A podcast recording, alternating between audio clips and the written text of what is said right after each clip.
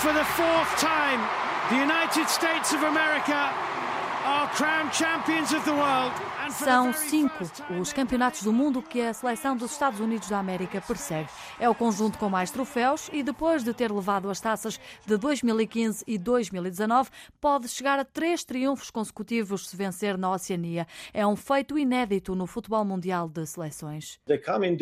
Elas chegam a este ambiente com a mentalidade de que nós ganhamos todos os jogos. Nós vamos ganhar todos os encontros. As expectativas são de ganhar todas as partidas e nem é algo de que falemos.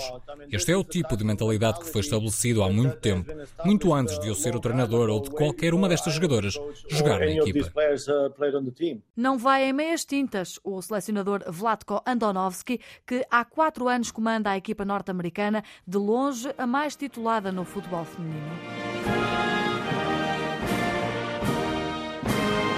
Em 2003 e 2007 foi a Alemanha a chegar ao título, primeiro na China, depois nos Estados Unidos. As germânicas são as segundas mais vitoriosas na maior prova de seleções do mundo, mas desde que venceram em 2007, o melhor que conseguiram foi o quarto lugar no Mundial do Canadá em 2015.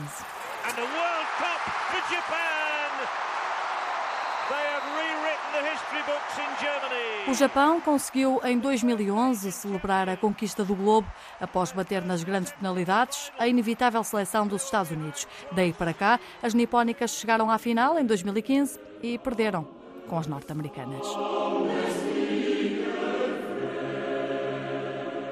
A outra equipa que já sabe o que é sagrar-se campeã do mundo é a Noruega. Bateu em 1995 a Alemanha na final, num tempo em que o futebol feminino dava os primeiros e incertos passos. Desde então, as norueguesas ficaram duas vezes no quarto lugar, em 99 e 2007.